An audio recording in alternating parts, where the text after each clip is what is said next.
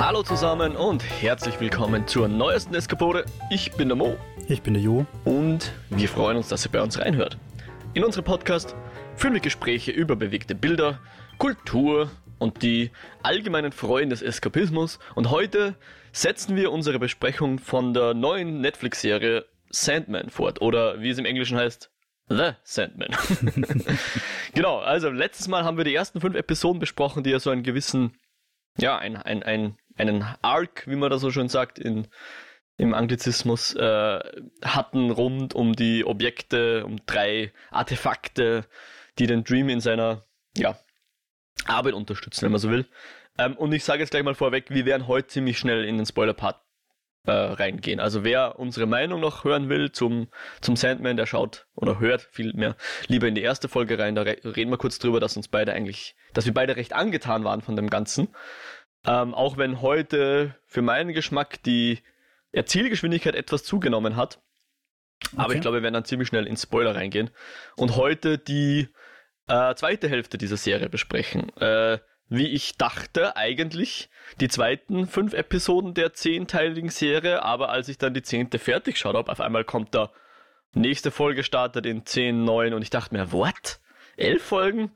Und tatsächlich, sie haben mit zwei Wochen Verzögerung noch eine elfte Folge äh, released. Und die werden wir aber heute nicht ausführlich besprechen, weil es sind jetzt so, da können wir nachher noch kurz drauf eingehen, über dieses Format dieser Serie Sandman. Aber ich würde jetzt sagen, auf jeden Fall nochmal Spoilerwarnung. Äh, jeder, der nichts über die Handlung wissen will, lieber mal pausieren und zurückkehren, äh, wenn man dann äh, alles gesehen hat. Aber die letzte Folge ist so richtig so eine Antholo Anthology. Also sprich, spielt im Sand Sandman-Universe, ähm, erzählt aber ganz abgeschlossene Geschichten, die natürlich so ein bisschen andocken, hauptsächlich über den Hauptcharakter Dream. Ähm, erzählt das einerseits eine kleine animierte Geschichte über äh, tausend träumende Katzen, wenn man so will. Und äh, über jemanden, der sich Unterstützung von einer Muse holt, um dabei äh, Bücher zu schreiben. Das sind die Geschichten, aber über die werden wir heute kaum reden, weil es so ein bisschen den Rahmen sprengen wird, glaube ich, oder? Ja, und weil ich sie halt ehrlicherweise auch, ähm, also ich habe begonnen, die Katzenfolge, ich glaube, ich habe die Katzenstory ja auch schon mal angeteasert, wie ich drüber geredet habe, wie verrückt Sandman ist. Aha. Ähm, und ich habe dann halt begonnen und habe mir gedacht, ja, cute, animiert und ist sie wirklich, also ich finde vom Animationsstil ganz nett. Ähm, aber irgendwie habe ich dann gesehen, die Folge dauert eine Stunde und ich gedacht, eine Stunde cute Katzen habe ich jetzt echt keinen Bock. Und habe dann halt abgebrochen, nicht wissend, dass danach noch die, die äh, Calliope. Calliope kommt. Ähm, wenn ich mich im Comic recht erinnere, ich bin mir nicht ganz sicher, trifft die nicht an einen gewissen Shakespeare oder habe ich das falsch in Erinnerung? Das weiß ich jetzt nicht, aber Shakespeare kommen wir ja heute noch zum Sprechen an. Aber ich weiß nicht, ob da. Also Teil der, der Netflix-Serie war das nicht. Also da geht es tatsächlich um Ah, einen okay. modernen Äh, vielleicht, Schriftsteller. Vielleicht, vielleicht. auch falsch Ja. in Erinnerung. Naja, ähm, genau. Und ich habe dann halt, weil die Folge halt auch nur A Dream of a Thousand Cats heißt, bin ich halt echt davon ausgegangen, dass das irgendwie jetzt eine Stunde lang um Katzen geht. Ah, also bei mir hieß sie Dream of a Thousand Cats slash Calliope. Weiß ich jetzt nicht, ob sie das. Okay. Kann Also sein, dass. im Vorspann steht natürlich zuerst mal nur A Dream of a Thousand Cats, aber in, Okay. in der Netflix-Liste und auf Wikipedia und so heißt sie Okay. slash Calliope. Aber vielleicht. Okay, dann äh, war das nicht so offensichtlich, meinerseits. ähm, was ich noch kurz ansprechen wollte, ohne zu spoilern. Ich habe dann, anstatt gestern brav die Katzenfolge fertig zu schauen mit Calliope, äh, spontan in eine Serie reingeguckt, die theoretisch ja wohl auch Potenzial gehabt hätte für uns da in unserem kleinen Format, Mhm. nämlich eine gewisse Herr der Ringe-Serie. Nie gehört. Und ich will einfach nur kurz, ohne zu spoilern oder irgendwas, da meine Meinung oder meine, meine Bedenken reinwerfen, weil ich, weil ich echt, ähm, also ich, ich weiß nicht komplett enttäuscht, aber ich habe mir echt gedacht, holy shit, wie kann man es schaffen, einfach sowas generisch Belangloses abzuliefern. Oh, okay. und na, ich habe einfach wirklich die ganze Zeit gedacht, wenn das Dungeons and Dragons wäre, geile Serie. Wenn das eine Dragon Age Verfilmung wäre, geile Serie. Von mir aus als Spin-off zu Wheel of Time auch okay. Aber ich habe mir die ganze Zeit einfach gedacht, wie ist es das möglich, dass 23 Jahre alte Filme so viel brillanter sind in jeder Szene als, als das, was die da abliefern. Es, es reicht halt irgendwie überhaupt nicht, einfach nur so Galadriel und Elrond reinzuschmeißen. Also ich weiß nicht, was es ist, aber äh, ich wollte einfach kurz dann meine, meine, mein Erstaunen über die Belanglosigkeit dieser ersten halben Folge äh, kundtun. Aber mm. ich werde weiterschauen und hoffe, dass es mich eines Besseren belehrt. Mhm. Ja, wir, wir haben ja auch, muss man jetzt zugeben, beide gar nicht wirklich groß diskutiert, ob wir die Serie jetzt hier besprechen wollen, gell? Vielleicht da jetzt mal kurz einen Blick hinter den, den, den Vorhang sozusagen, behind the scenes. Äh, ich muss für mich tatsächlich feststellen, dass ich glaube, dass der Tolkien-Markt sozusagen einer der Märkte ist, wo, glaube ich, sehr, sehr viele, sehr, sehr gut informierte Menschen unterwegs mhm. sind, wo ich mich leider nicht zuzähle. Ich zähle mich als Fan der Herr der Ringe, Filme, sage ich jetzt mal, und auch der Bücher. Ich habe sie gelesen, aber ich bin jetzt kein Scholast oder so. Ich kenne mich, ich habe tatsächlich das Silmarillion sogar mal gelesen, aber kann mich kaum mehr dran erinnern. Also die ganze Mythologie und, und die ganzen Nebenfiguren, nenne ich es jetzt mal, mit denen bin ich leider nicht sonderlich gut informiert und ich glaube, da hätten wir uns eher ins Fettnäpfchen reingesetzt ja, mit Ansage, wirklich. als dass wir da wirklich viel dazu beitragen könnten. Also da, das, da habe ich es mir persönlich nicht zugetraut, hier eine, eine Serie zu machen, ohne zu wissen, was jetzt genau daherkommen würde. Ich habe auch die Folge noch nicht geschaut, oder die ersten beiden sind, glaube ich, draus. Ja. Aber ich habe schon beschlossen, nachdem da wahrscheinlich irgendwo im Hintergrund dann eine Figur durchrennt, wo Tolkien-Kenner wissen, ah, das ist sowieso Fan sowieso, der Urenkel von, von weiß ich nicht, und seines Zeichens, weiß ich nicht, Cousin von späteren Gollum oder sowas, ja. Ist mir egal haben wir gesagt, okay. ja, Werden wir nicht ich stimme dir dazu, also dafür sind wir sicher nicht Silmarillion fest genug. Ähm, aber also es ist auch gar nicht so die Handlung, die mich gestört hat, hm. sondern ich, ich finde auch die ganzen Kostüme und so sind halt einfach eine Spur zu cheesy und eine Spur zu sehr nach irgendwie kitschig auch irgendwie. Also auch, keine Ahnung, Elrond hat eine Frisur wie aus einer CW-Serie, als wäre er gerade aus OC California davon gerannt. Und es funktioniert, also ich weiß nicht. Ich, wie gesagt, als Dungeons and Dragons, da sind wir gewohnt, dass es nicht das Beste wird, was da abgeliefert wird am, am Film. Aber, aber ich habe einfach gedacht, es ist ja echt nicht so schwer, zeigt uns, zeigt uns einen Panoramashot, versuchen es eh, ist eh immer wieder auch drin. Ja. Zeigt uns eine geile Stadt mit Türmen und legt einfach eine epische Musik drüber. Nothing is happening. Aha. Okay. Sondern, na, und irgendwie auch zu cartoony oder zu goofy teilweise. Äh, ne, ne, ne, also mehr, mehr Hobbit als Herr der Ringe. Äh, ich würde jetzt, wie gesagt, ich habe erst die erste halbe Folge gesehen, aber da finde ich ehrlicherweise alle drei Hobbits noch besser bis jetzt. Oh, oh, oh, oh, da, da würden wahrscheinlich, ich weiß nicht, ich sage jetzt noch nichts dazu, ich habe noch nicht geschaut. Aber ich würde jetzt mal. Filme per se jetzt eigentlich auch nicht so schlecht finde, aber das ist very different story. Ja, ich würde jetzt aber mal deine, deine CW-H-Anekdote hier nehmen und das als Übergangspunkt äh, nehmen, um zu unserem werten CW-behaarten Sandman zurückzukehren.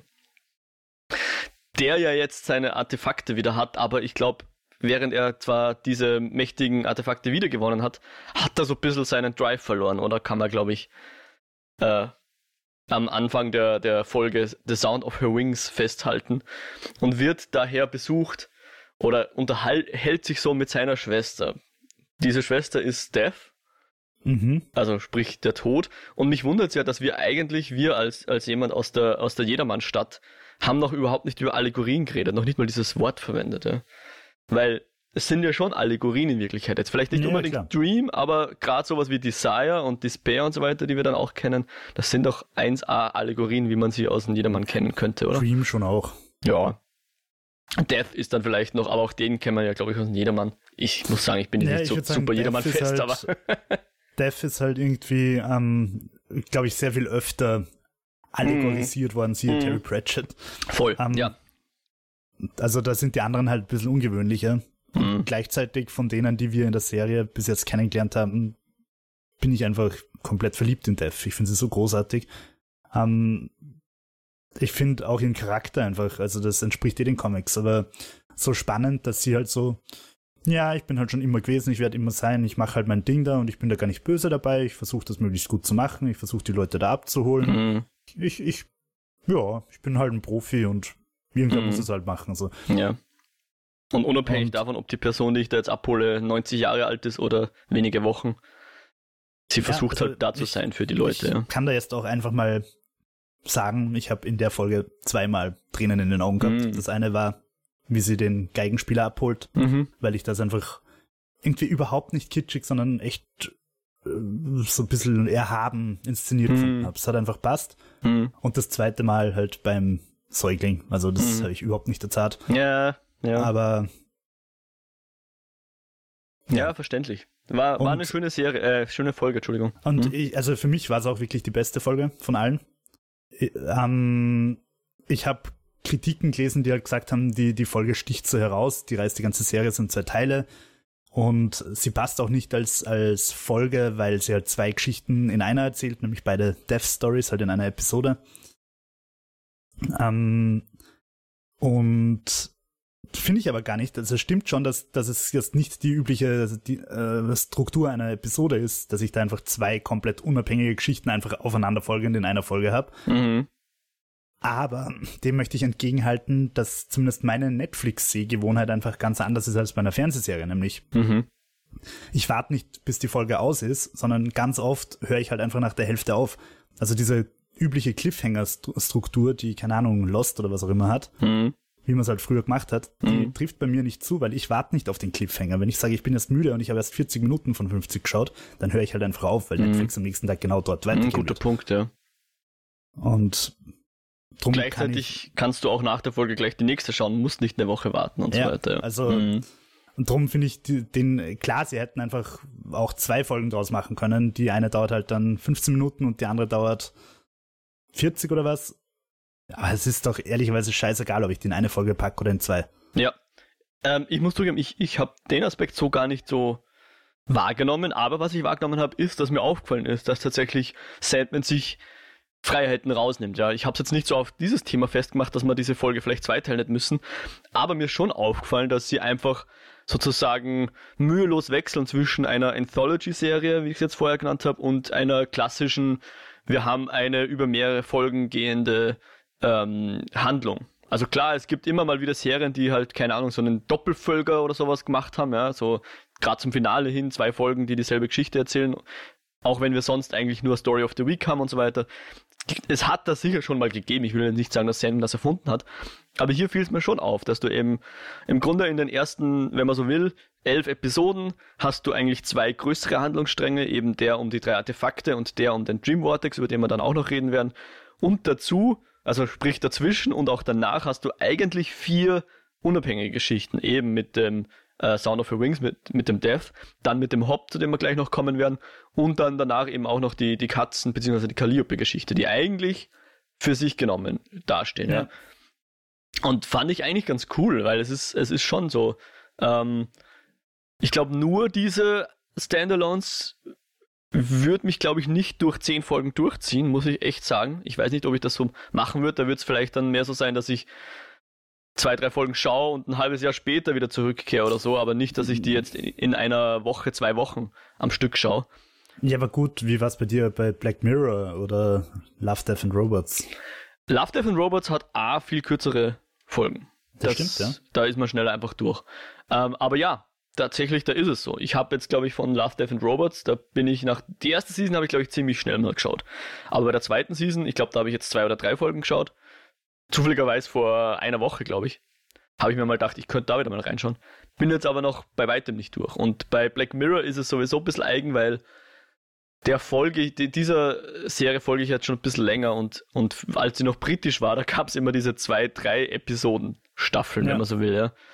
Ich habe die dann, ich weiß nicht mehr, in welchem im Modus die ich, ich die geschaut habe, aber ja, da, da ist es tatsächlich so, dass ähm, die Staffeln einfach kürzer sind. Ich bin mir nicht mehr sicher, wie es bei den Netflix-Staffeln war. Da könntest du recht ähm, haben, dass ich die also ich, eh sehr wohl am Stück geschaut habe. Das kann gut sein. Ja. Ist, ist Black Mirror nicht eine komplette Netflix-Serie? Nein. Die war früher eine britische, ich weiß nicht, ob BBC war oder irgendwas anderes, aber die ersten oh, drei Seasons oder so sind, sind eine britische Produktion und dann haben sie es eigentlich, glaube ich, eingestellt. Und Netflix hat gesagt, ja, wir, wir nehmen uns das jetzt und machen das weiter okay. und haben seither drei Seasons, glaube ich, veröffentlicht oder so. Weil nachdem du mir jetzt 35 Jahre meines Lebens jeden Tag gesagt hast, ich soll es schauen, habe ich jetzt ja. auch begonnen. Super, ja. Und du warst lustigerweise, ohne jetzt zu weit abzudriften, von der ersten nicht total abgeschreckt, die nämlich ich viele find, abschreckte. Ich finde ähm, tatsächlich ähm, die, also es ist ein bisschen off-topic, ich nehme mir trotzdem die zwei Minuten. Ja. Ähm, ich finde die erste Folge mit dem Prime Minister und die Folge, wo sie dieses Cartoon-Viech zum Präsidenten wählen wollen. Es sind tatsächlich zwei der für mich interessantesten, aber das hat wohl auch arbeitstechnisch einfach ein bisschen, ja. dass es mich da mehr catcht und mehr abholt. Ich glaube auch, ähm, die politische Landschaft war, als ich die geschaut habe, weniger nahe an dieser ah, Black Mirror-Realität. ja.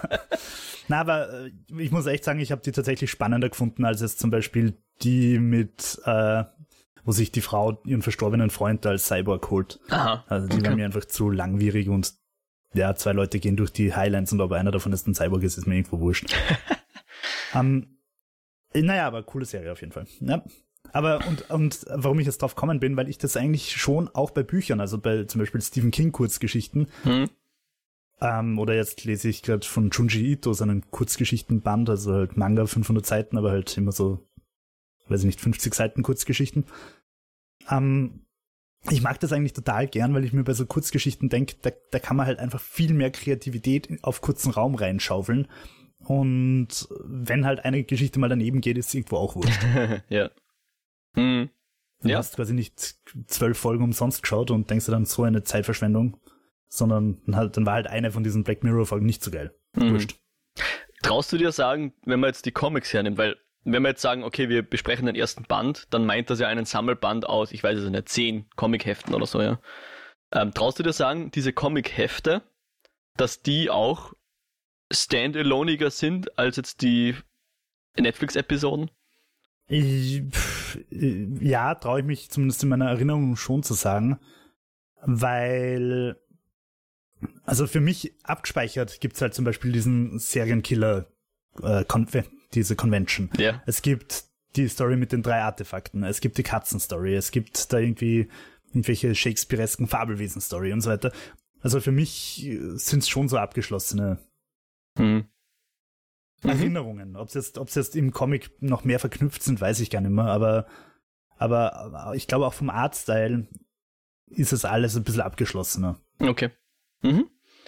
Ja, weil genau, wie du wie du sagst, ähm, wir, wir, haben jetzt ja noch die, ich weiß nicht, ob das die Geschichte ist, wahrscheinlich eher nicht, aber William Shakespeare hat mich jetzt wieder zurückgebracht zu der Tatsache, dass in dieser sechsten Folge Sound of Her Wings eigentlich auch noch eine zweite Geschichte ist, die wesentlich später erst angesiedelt ist, nämlich die eigentlich aus dem Dolls Haus äh, Bogen kommt, wo es um diesen Hobbs geht. Aber wir waren jetzt noch beim, beim, beim Tod und seiner und der Personifizierung, beziehungsweise dieser Variante des Todes, wie sie in der Netflix-Serie und in dem Sandman-Comics jetzt kommt. Und ich habe da mal ein Interview, ich glaube auf YouTube irgendwo gesehen, so ein Neil Gaiman Answers Questions oder sowas, wieso er seinen Tod so angelegt hat. Und er hat gesagt, es ist halt der Tod, den er halt gern hätte, ja. Als wenn mal die Zeit gekommen ist, dass dann so ein Tod zu ihm kommt, der eben freundlich ist der ihn an der Hand nimmt, der dem Ängste nimmt und so weiter, dass, dass er gern von so einem Tod abgeholt werden würde. Und ich, ich glaube, da würde ich ihm zustimmen, auch wenn ich jetzt an, an solche metaphysischen Wesen eher weniger glaube. Aber wenn es einen Tod geben, geben sollte, dann hätte ich auch gern eher so einen, als so eine,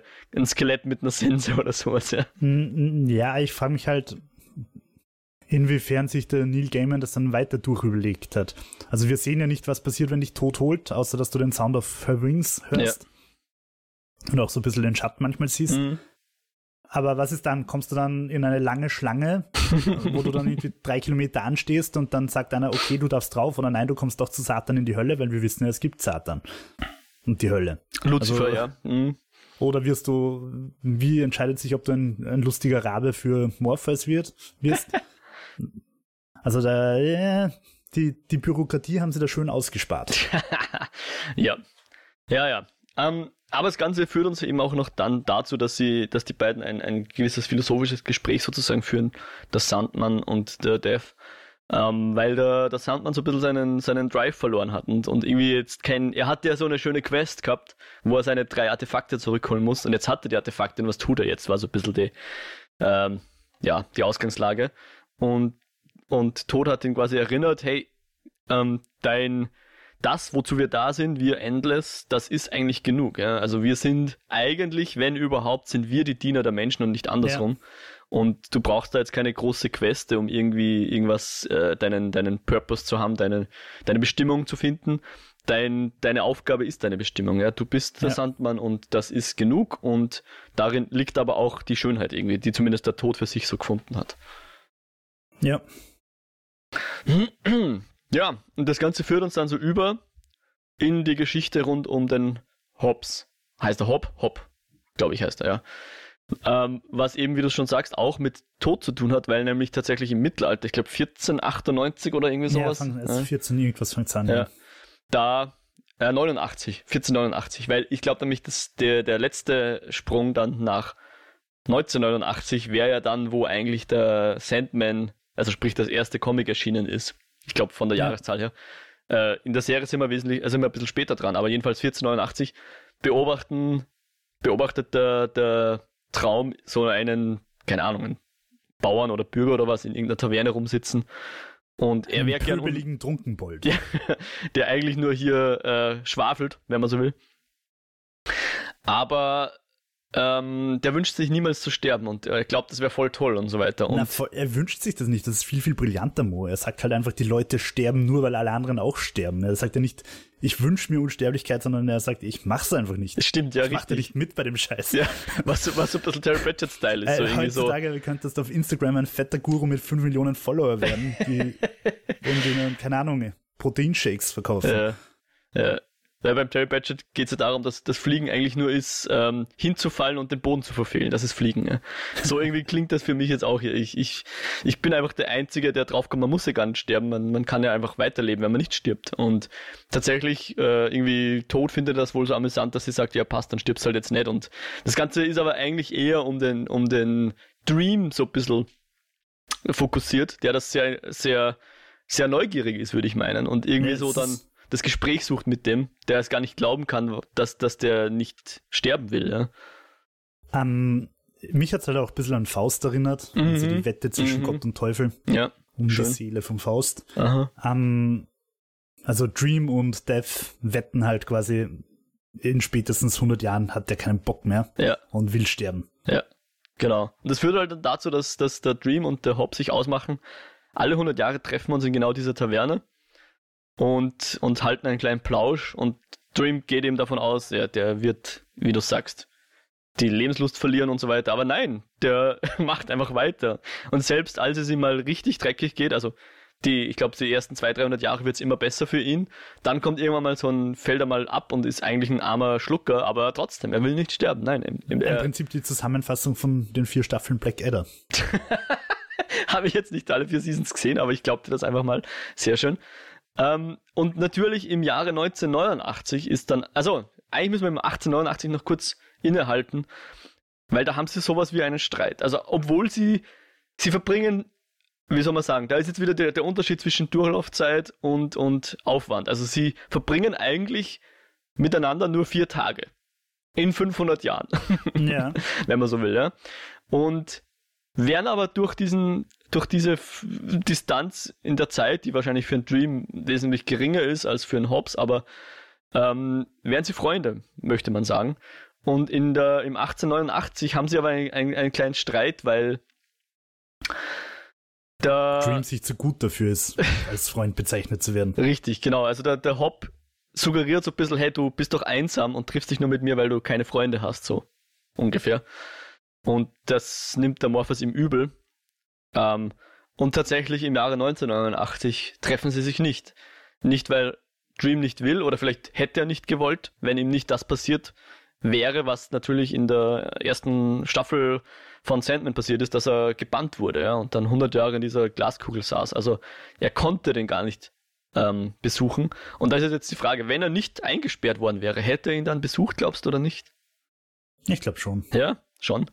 Aber wie Also er dann frei vielleicht, war. vielleicht hätte er nicht mit ihm geredet, aber er hätte in die Bar geschaut, ob er ihn noch da Ah, hat. äh, okay, okay. Dieser Loser kommt immer noch. Weil ich genau. glaube schon, dass er ein bisschen beleidigt war. ja, definitiv. Was, was ja auch wieder so, äh, ganz spannend ist, er ist unsterblich und das älteste Wesen oder eines der ältesten Wesen überhaupt und der mächtigsten, aber er hat halt trotzdem wieder diese menschlichen Regungen. Hm, So wie wir es halt mit allen unseren Göttern machen, dass wir menschliche Eigenschaften auf sie projizieren. hm.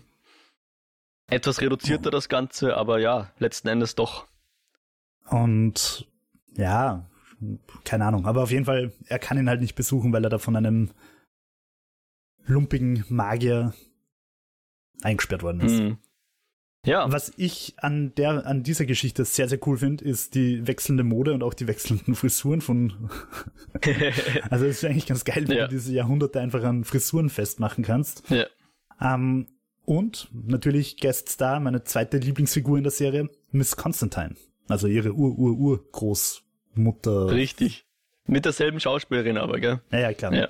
Ich habe auch gelesen, dass das, da, das, also das ist vielleicht als Ergänzung noch zur letzten Folge, weil wir ein bisschen über die Miss Constantine geredet haben. Mhm. Ähm, hat scheinbar auch rechtliche Gründe, warum Netflix ähm, den Charakter ändern hat müssen. Aha. Weil, weil das ja alles äh, Trademarks quasi sind, ah, diese ganzen ah, Figuren. Okay, ja. Und dann haben sie sich halt gedacht, okay, wenn wir es schon ändern müssen, ähm, dann nehmen wir gleich einfach, machen wir Frau draus, weil dann können wir die Ähnlichkeit quasi zur Urgroßmutter besser zeigen. Weil die Urgroßmutter war scheinbar immer schon irgendwie eine Frau oder so im Comic, weiß ich, okay. ich weiß es jetzt nicht genau. Aber dann haben sie halt einfach gesagt, okay, dann nehmen wir einfach zweimal dieselbe Schauspielerin, mhm. das ist klar und fertig. Ja, okay, cool. Das ist, das ist so ein bisschen also wie beim Sherlock Holmes, den du nicht, äh, der, der ganz bestimmte Charakterzüge haben, nicht haben darf, weil du sonst Trademarks brichst. ja, Echt? Ja, da gibt es irgendwie so, oder gab es mal Streit, weil das, das ist ja immer so, bestimmte Jahre lang darf man die nicht machen und irgendwann wird es dann kommen, wie nennt sich das dann? Whatever. Aber meinst du jetzt ähm, die, die Benedict Cumberbatch? Nein, die, die Bücher tatsächlich, ja. Die, was ist das, Arthur Conan Doyle, glaube ich.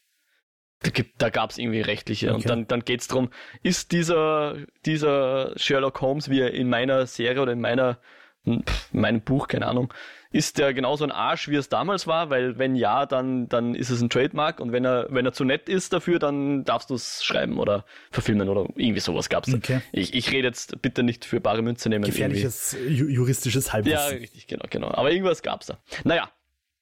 Aber letzten Endes, nachdem jetzt wir im Jahre 2022, glaube ich, sind und Morpheus jetzt wieder frei ist, beschließt er doch, er besucht jetzt oder versucht den wieder zu finden, auch wenn jetzt eigentlich schon zu viel Zeit vergangen ist. Also ich glaube 30 Jahre und ein bisschen war es noch, seitdem sie sich eigentlich treffen hätten sollen.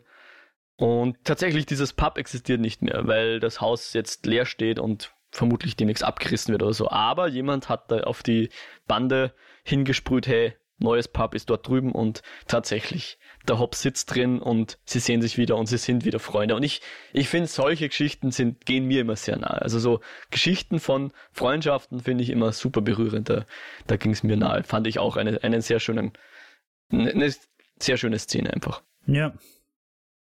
So trotz unserer Streitereien, wir wissen doch, wir sind eigentlich eh Freunde. Ja. Ja, also wie gesagt, für mich wirklich eine, also die beste Folge eigentlich in der Serie. Mm, ja, wobei ich zugeben muss, dass am Anfang ähm, da da, da, da ging es mir mal so, wie du es beschrieben hast, dass ich aus irgendeinem Grund passieren musste und gesehen habe, was erst. Es kommen noch 40 Minuten. What, what du, es war bei mir auch bei der Folge. Als ah, ich okay. das erzählt habe, habe ja. ich die Folge gemeint. Also am Anfang, wie Death halt die Todestour macht. Ja. Und ich eh schon völlig fertig war mit, mit der Welt und mit der Serie, habe ich dann halt auf Pause gedrückt, weil ich mir gedacht habe, es ist eh gleich aus und es waren halt irgendwie gerade erst zwölf Minuten. Ja, genau. ja. Ähm, ja, voll. Und dann sehen wir noch kurz einen Cliffhanger, dass Desire natürlich wieder rumsteht und das beobachtet und so weiter, aber dazu kommen wir dann später, weil jetzt können wir endlich eintauchen in die eigentliche äh, vier Episoden überspannende Handlung. Oder wenn man jetzt die, die, die Geschichte, von der wir gerade geredet haben, noch dazu zählt, dann überspannt sie sogar fünf Episoden, weil eben diese, diese Geschichte um den Hop eigentlich man of Good Fortune eigentlich zum Sammelband rund ums Dollhaus gehört, die da drin wohl so eine kleine ein Intermezzo darstellt. Und ich habe jetzt so versucht, dass ich das ein bisschen abknappe, weil tatsächlich mir aufgefallen ist, in diesen vier Episoden habe ich wieder mehr mitgeschrieben, als in den ersten okay. fünf zum Beispiel. Ja. Weiß ich nicht, ob sich das jetzt, ob ich mich wieder eingekuft habe in meine alte Art, äh, Notizen zu machen oder ob da tatsächlich mehr passiert ist. Gefühlt ist mehr passiert, gefühlt gab es mehr Handlungsstränge, gefühlt gab es mehr Personen und, und Schnitte und so weiter. Aber im Großen und Ganzen geht es um die Rose, die tatsächlich eine Urenkelin einer gewissen Unity Kincaid, glaube ich, sagt man, äh, ist. Und diese Frau haben wir tatsächlich in der ersten Folge, glaube ich, auch schon gesehen oder in der zweiten. Ja, schlafend. Schlafend, genau. Ein, ein junges Mädchen damals, äh, eingeschlafen, nicht mehr aufgewacht, weil der Sandman ähm, eben gebannt war und an dieser Schlafkrankheit gelitten hat, die damals um sich gegriffen hat. Aber sie ist tatsächlich wieder aufgewacht, nachdem der Sandman befreit wurde. Und ich glaube, sie war die Einzige, der es passiert ist, oder? Irgendwie sowas. Sie ist jedenfalls ein, ein Unikum in irgendeiner Form und tatsächlich mittlerweile reich und aber natürlich alt, aber die biologische Ur Uroma von Rose. Also im Comic ist sie, glaube ich, nur die Oma, aber dadurch, dass wir jetzt nochmal 30 Jahre später sind, haben sie wahrscheinlich noch eine Generation eingezogen und sie ist die, die, die Uroma von der Rose. Das weiß aber Rose zu dem Zeitpunkt noch gar nicht. Ähm, die sucht vielmehr ihren Bruder, weil die beiden haben, wurden getrennt, als sich ihre Eltern geschieden haben.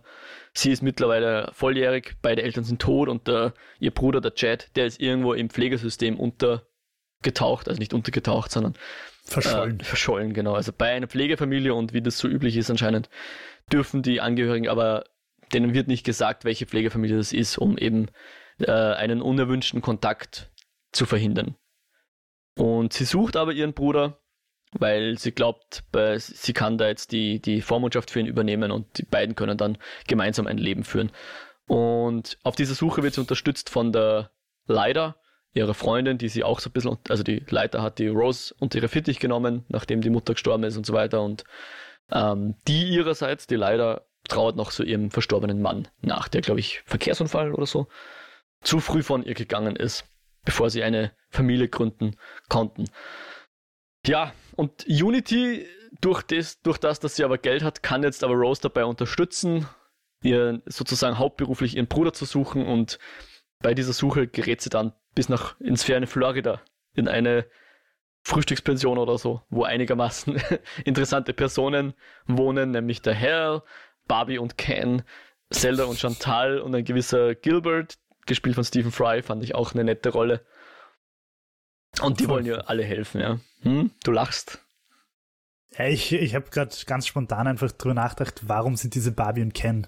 Also, what's the point davon? Mhm.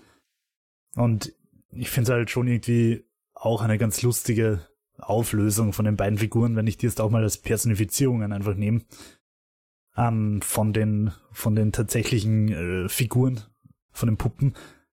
Und dass, dass du halt quasi so siehst, okay, unter dieser perfekten Oberfläche ist halt doch nicht alles perfekt. Ja, es ist, es ist, es sind Fantasy-Figuren in Wirklichkeit. Ja. nee, aber, aber es. Ja, ich finde es lustig einfach, dass der Neil Gaiman so sagt, okay, da sind das Barbie und Ken auch dabei. Und, und jetzt, Fuck you. ja, und wir lernen ihre Träume kennen, weil die sind voll geprägt von Unsicherheit auf Kens Seite, nein, auf Barbies Seite, oder wer ist? Naja. Weil Barbie hat ja immer so Fantasy-Träume, oder wo sie so eine Warrior Princess oder so, sowas, ja. Naja, naja, genau. Und ähm, dem Bruder, dem, dem Chad, dem geht es tatsächlich nicht so gut. Der ist in einer Pflegefamilie, äh, Na, aber die pflegt ihn nicht. ja, die sperren ihn ein und kassieren die Schecks. Die 800 Dollar oder so. Und außerdem, zweiter Handlungsstrang, wenn man so will, ist, dass Dream noch drei äh, Wesen sucht, die aus der Traumwelt abgehauen sind und nicht zurückgekehrt sind. Nämlich eben der Corinthian, den wir schon kennen, äh, der auch wesentlich früher schon eingeführt wurde, glaube ich, als in den Comics, oder? Ja. Und den Fiddler's Green und eine gewisse Gold, wo ich immer dachte, er redet von God. dachte, was, Gott? Ich habe immer Gold verstanden. Äh, Gold, ja, wie auch immer, ja. Aber Gold, Gold, wie auch immer man die jetzt ausspricht, korrekterweise. Und ähm, wir erfahren dann außerdem, dass es einen Dream Vortex gibt und das ist ein ziemlich wichtiges Ereignis, weil das ist eine Gefahr für die Traumwelt und für die Traumwelt nicht nur, sondern auch für die echte Welt, weil die Traumwelt natürlich mit der echten Welt zusammenhängt. Das wäre der Untergang, wenn dieser Dream Vortex einfach, äh, wenn er nicht eingefangen wird sozusagen. Oder nicht zerstört wird, vielmehr. Also Dream Vortex ist quasi eine Person, ein Mensch und dieser Mensch vermag es, vielleicht auch unabsichtlich, Traumwelt und echte Welt zu ver knüpfen oder halt verschmelzen. Hm. Und wenn das passieren würde, dann wäre das nicht so cool. Hm, genau.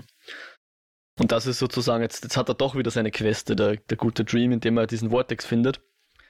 Ich, weil ich, ich glaube, hier wird uns jetzt auch der Dream so ein bisschen als das präsentiert, was er wahrscheinlich die meisten Jahrtausende über ist, ein ziemlich, eine ziemlich kalte Personifikation, die sich sehr wenig schert um individuelle ähm, Geschichten, sage ich jetzt mal, um menschliche Geschichten, sondern die halt schauen muss, dass ihre, dass die Traumwelt einfach Bestand hat und dass dort ja. alles so funktioniert, wie das, eine geölte Maschine, wie das funktionieren muss. Und er ist auch recht forsch der Lucienne gegenüber, so, ja, danke, dass du jetzt 100 Jahre aufpasst hast, aber jetzt darfst du wieder zurück an deine, in deine sehr schöne Bibliothek und da wieder dem, dem frönen, was du sonst so machst. Ja. Und ich, ich übernehme jetzt wieder.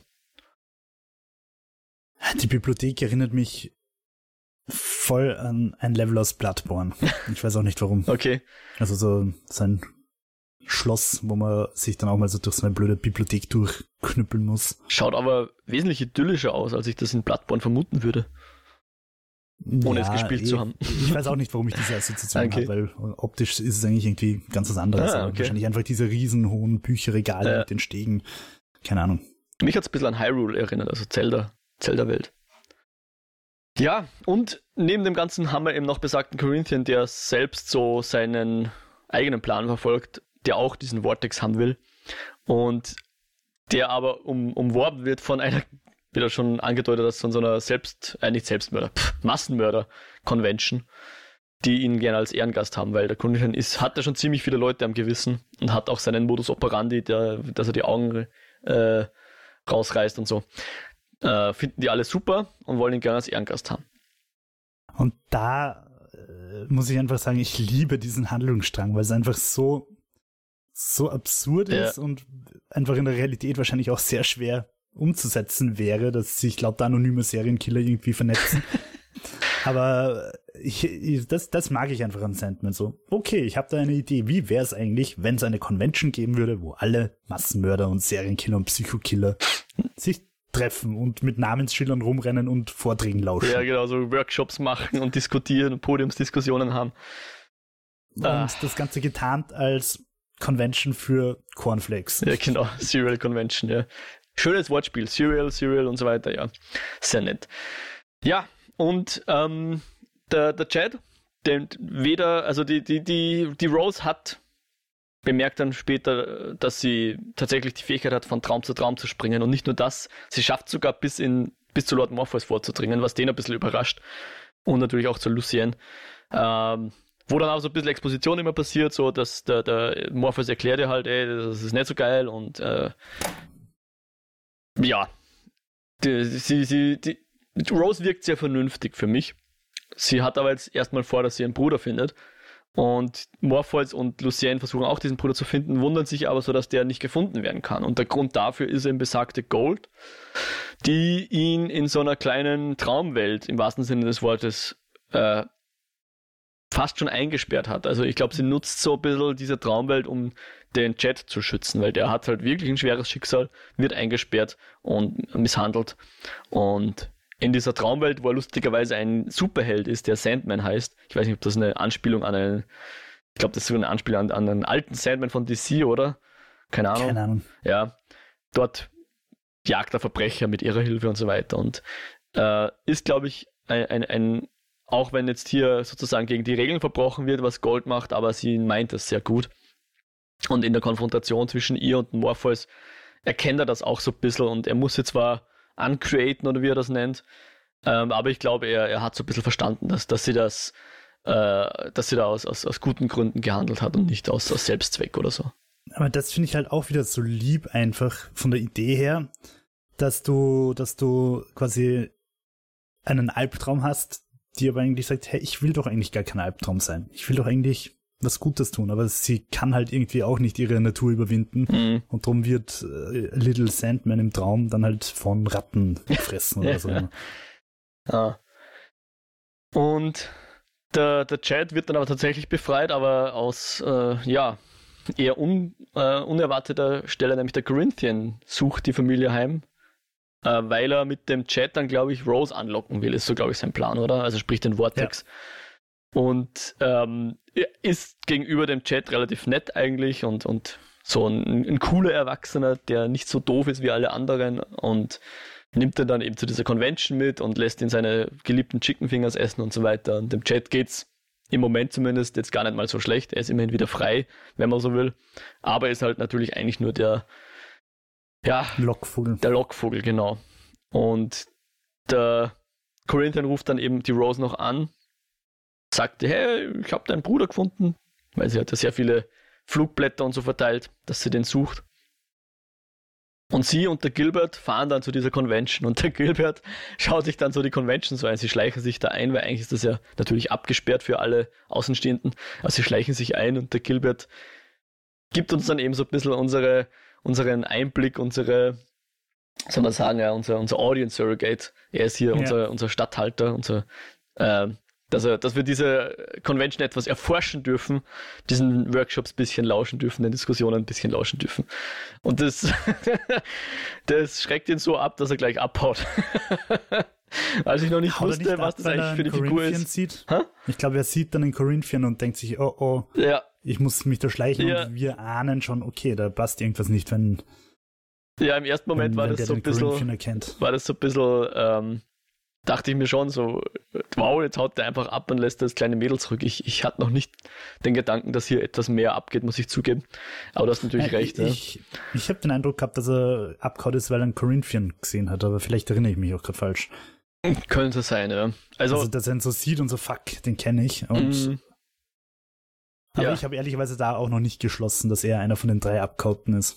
mh, obwohl er immer grün angezogen war, glaube ich. Aber, so, Ja, ja, so viel wissen wir nicht über die Abgehauten. Ja. Genau, weil er ist tatsächlich Fiddler's Green. Also eigentlich in, eine Landschaft, in, eine Lokation, wenn ich es richtig verstehe. Und er kehrt dann jedenfalls zu Morpheus zurück, kriecht sozusagen zu Kreuze und sagt, hey, ich bin wieder da. Ich, ich habe mich versteckt gehabt, aber jetzt musst du wissen, da geht was ab, ja. Ähm, er, er sagt dem Morpheus, hey, sorry, dass ich weg war, jetzt musst du bitte hier übernehmen. Ähm, und erzählt ihm eben, dass, dass der Corinthian dort ist und der Vortex dann wahrscheinlich dann auch dort ist. Ich glaube, der wusste nicht, dass Rose der Vortex ist, aber letzten Endes zählen sie dann eins und eins zusammen und Morpheus taucht Ja. dort auf, konfrontiert den Corinthian und hat so ein bisschen ein Dream-Off mit ihm. Genau, wo dann auch die, die kollektiven Träume von allen Serienkillern noch quasi den, den Vortex herbeiführen sollen und, und verstärken Genau. und sie tun, ja.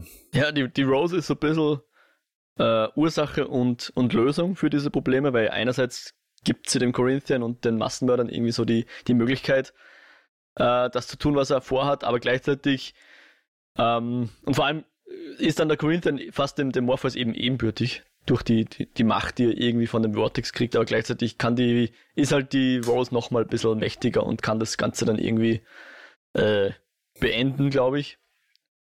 Ich habe ehrlich gesagt nicht so ganz verstanden, aber ja sie fachsimpeln dann so ein bisschen rum. Hoodoo, Voodoo. Ja. und ähm, wir erfahren eben nochmal, ja, Vortex löst die Grenzen auf und so weiter. Und, und Sandy sagt dann auch so, ja, na, Corinthian ist, bist eh, ist eh meine Schuld, dass du so bist, wie du bist.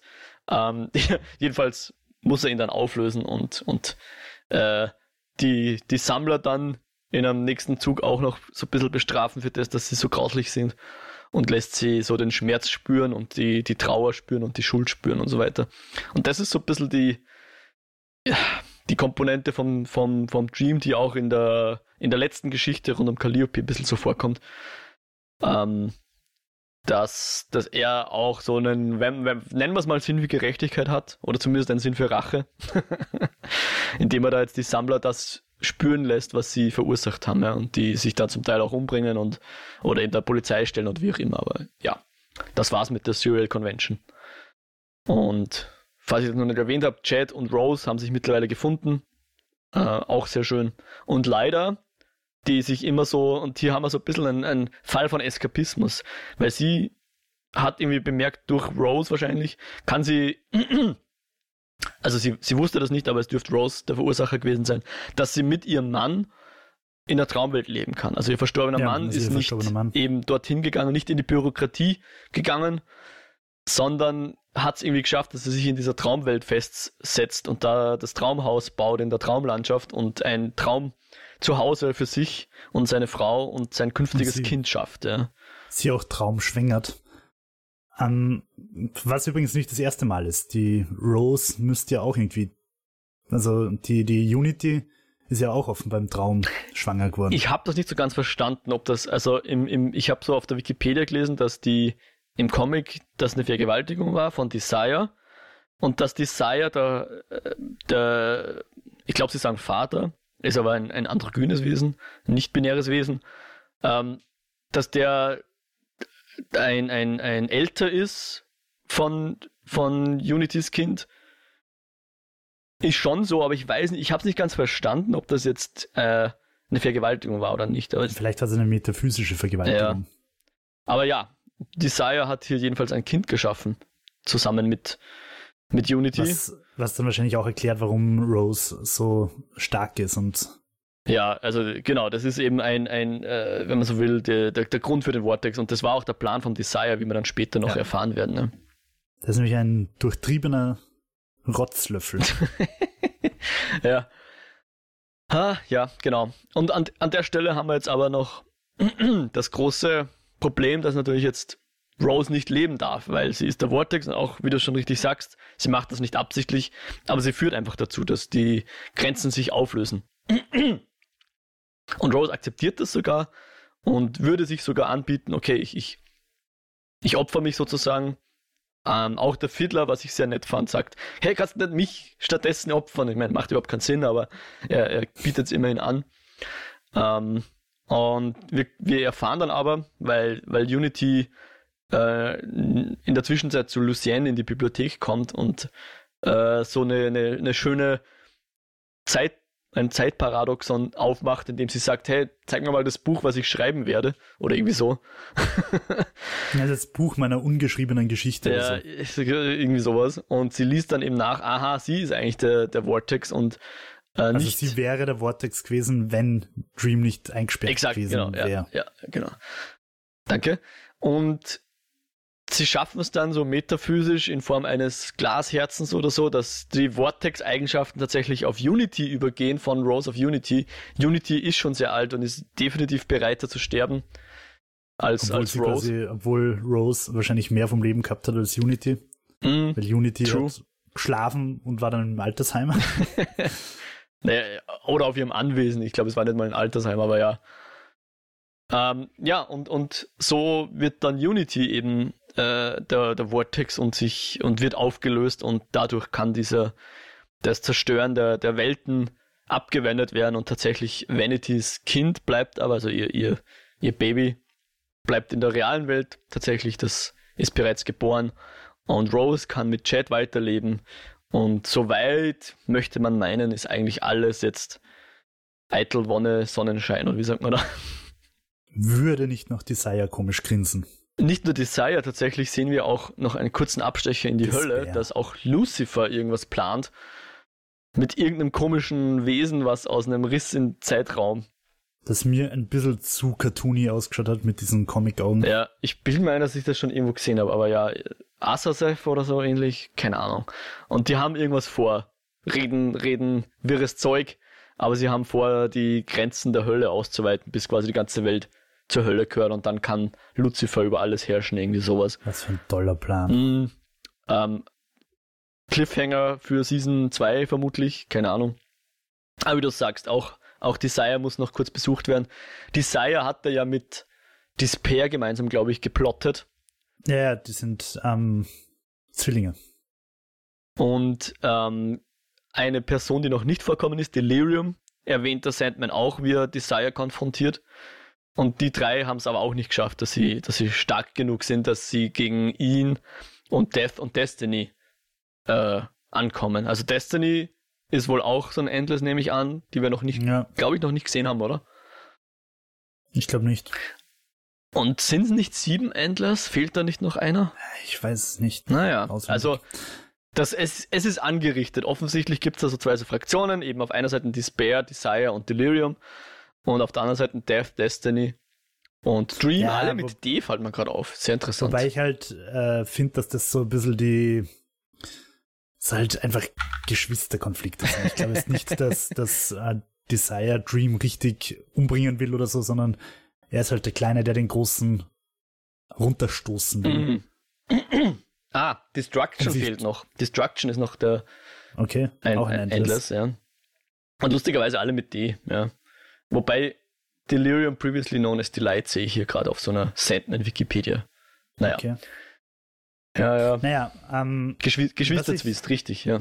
wenn ich die Comics richtig in Erinnerung habe, ist in den Comics die Hölle auch ein bisschen ein komplexeres äh, politisches Gebilde. Nämlich, da gibt es dann halt auch mehrere Reiche, ich glaube vier sind's. Es wird irgendwie erwähnt, dass der, der Typ, der den, den äh, Helm getauscht hat, Mhm.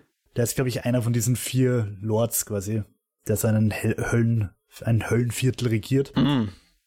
Und also die plotten untereinander auch die ganze Zeit. Also die haben in der Hölle auch die ganze Zeit Game of Thrones am Rennen und wollen eigentlich auch äh, Lucifer die ganze Zeit stürzen und, und also in der Hölle selbst. Es ist jetzt nicht so, dass Satan Lucifer da der allgegeben, also der un, un, unstürzbare Höllenfürst ist, sondern die plotten und duellieren sich die ganze Zeit untereinander und führen miteinander Krieg und gegeneinander und Hm.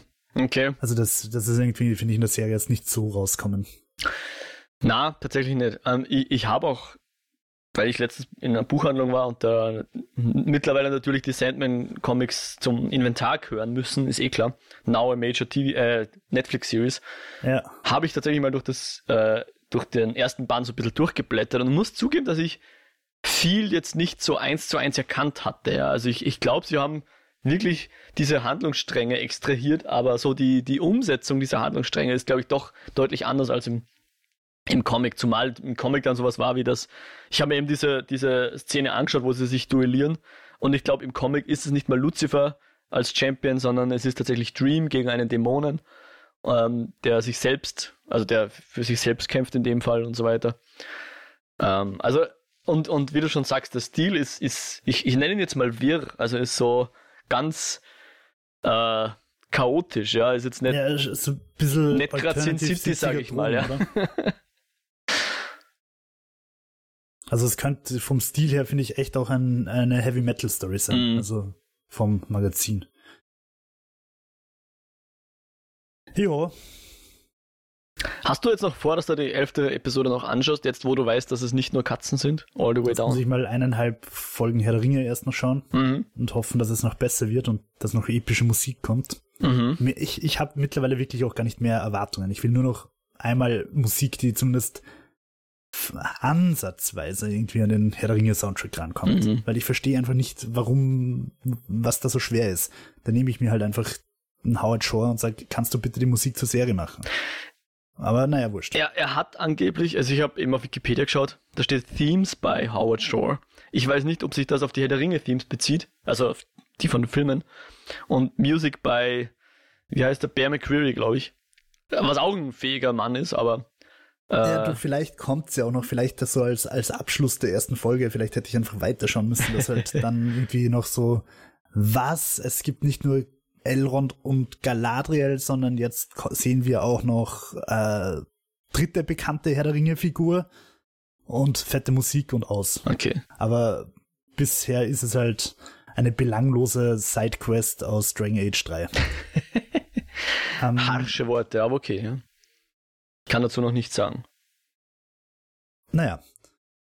Wie sind wir jetzt schon wieder auf Herr Ringe gekommen? Äh, Ähm. ob du es noch weiterschauen wirst, war die Frage, die elfte Folge. Ja, also nach. Pff, äh, ich bin schon ein bisschen intrigued, dass ich, dass ich sie noch fertig schaue. Also ich war gestern dann einfach spontan zu neugierig auf Herr Ringe, die ja doch auch sehr fett beworben worden ist. Und nach unserer Wheel of Time Session habe ich durchaus eigentlich Hoffnungen gehabt, aber und vor allem The Boys, also Herr- äh, Prime weiß ja prinzipiell, wie man ordentliche Serien macht. Ja, Expanse ist ja mittlerweile auch bei Prime zu Hause. Ja, voll. Ich glaube, sie haben sich, ja, mal, mal schauen, vielleicht wird sie auch noch gut. vielleicht ist das Franchise aber auch einfach zu mächtig, als dass Jeff Bezos mit seinen schrulligen, keine Ahnung, Leuten da irgendwie dem, mit, damit klarkommt. Ja, ich bin auch gespannt. Ja, Habe aber noch nicht reingeschaut. Ja. Aber ich, ich fand jetzt auch die elfte Episode jetzt nicht unbedingt das, das, das Stärkste, sage ich jetzt mal, ja. Also die Katzengeschichte war sehr nett, ist auch sehr kurz eigentlich, hat ein paar nette ähm, Sprecher und Sprecherinnen, die da Ja, vorkommen. wobei, was, was ich da ein bisschen weird gefunden habe, dass die Katzen ja den Mund nicht bewegen beim Sprechen, mhm. sondern so über Gedanken, keine Ahnung, Okay. Telepathie Ja. kommunizieren. Ja.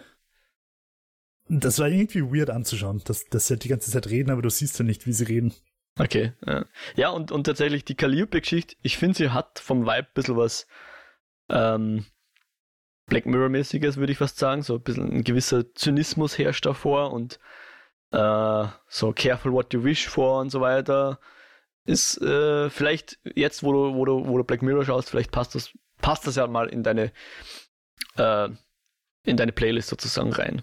Wäre schon Kannst du mir da mal äh, privat so sagen, wie es das fandst? Ich habe mir gerade spontan überlegt, dass es eigentlich eine geile äh, Idee wäre, wenn es so eine Anthologieserie im Fantasy-Bereich gäbe. Mhm. Wo man halt wirklich, keine Ahnung, so auch vielleicht ab und an wieder ein bisschen trashiger oder so, so ein bisschen Conan-Stories einbaut.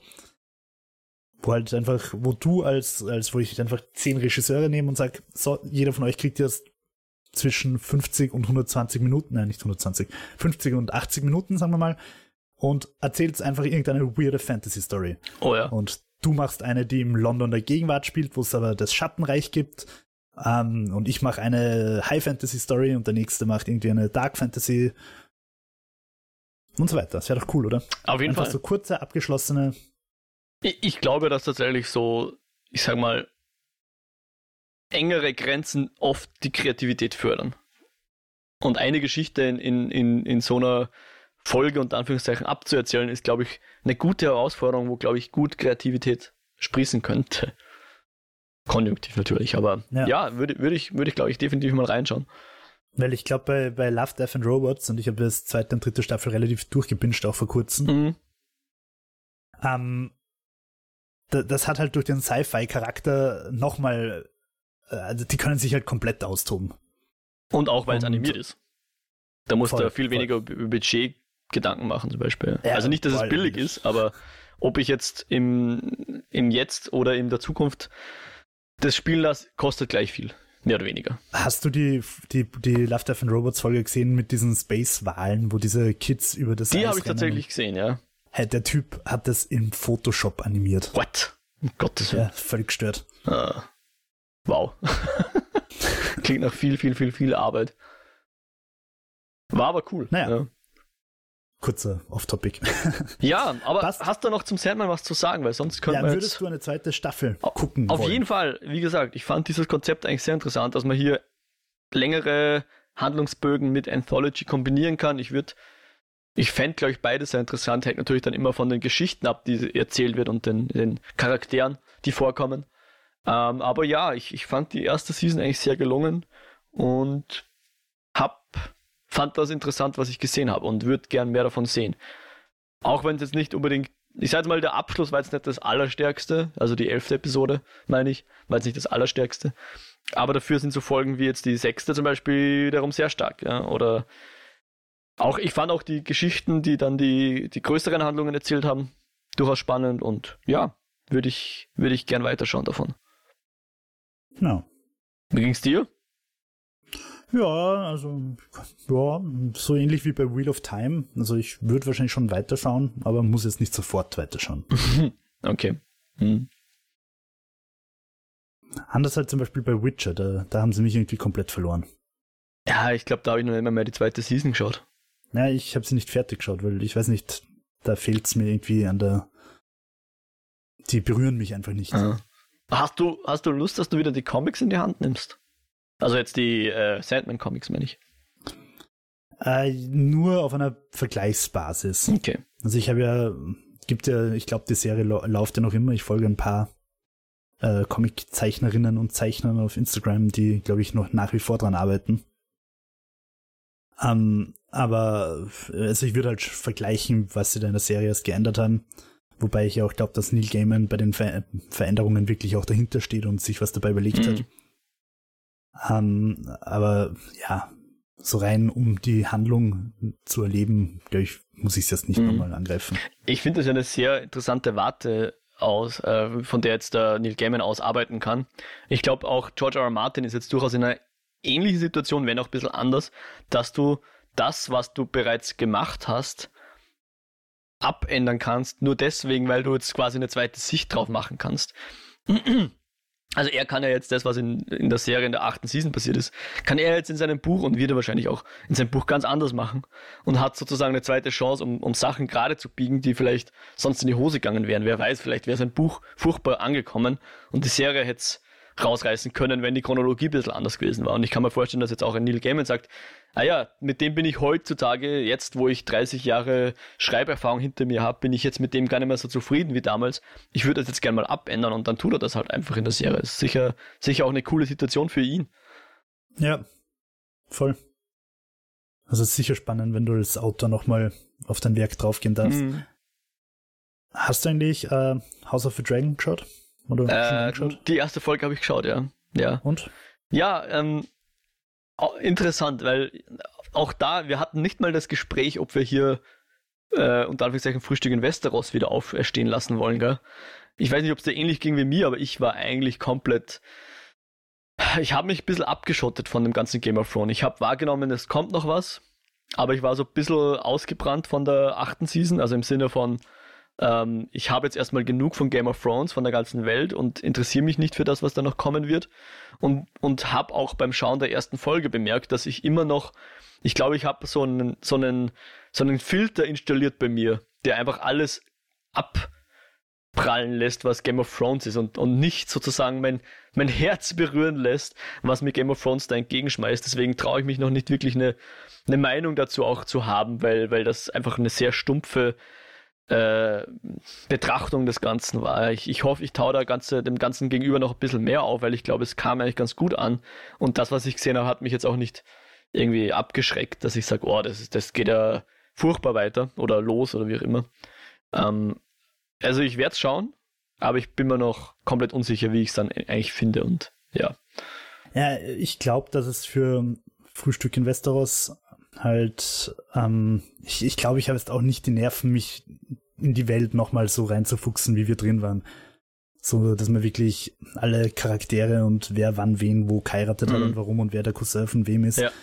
Äh, auf das habe ich, glaube ich, dafür bin ich auch zu weit raus mittlerweile und ja, wobei ich halt nach wie vor einfach finde, dass die letzte Staffel Game of Thrones sicher nicht die beste war, sondern wahrscheinlich auch die schlechteste aber dass sie, finde ich, im Internet sehr viel mehr Hate abgekriegt hat, als sie verdient hat, ähm, trotz einiger schlechten Designentscheidungen. Aber ich wiederhole mich, wer eine wirklich schlechte letzte Staffel sehen will, also soll Vikings schauen und bevor mein Gesprächspartner Vikings nicht gesehen hat, braucht man nicht über schlechte Serien reden, weil wie man sowas so dermaßen an die Wand fahren kann, ähm, ja, das ist wirklich unfassbar. Okay. Na gut.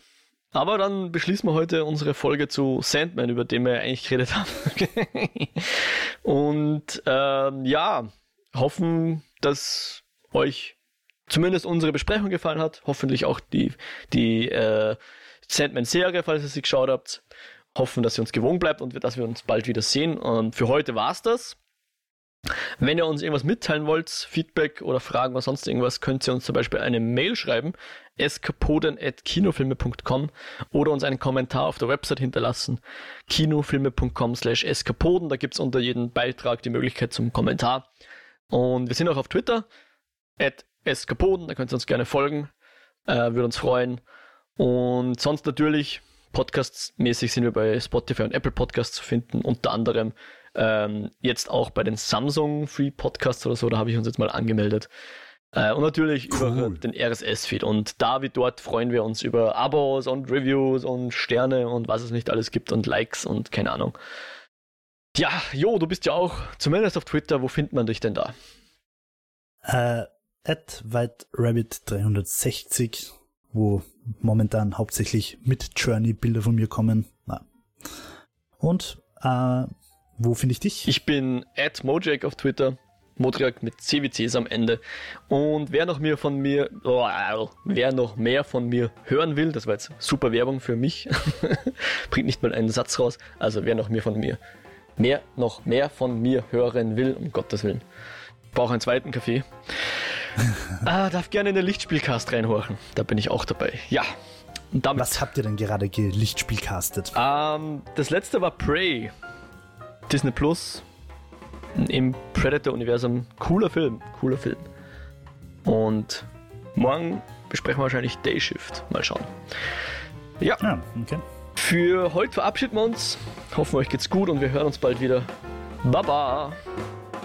Tschüss.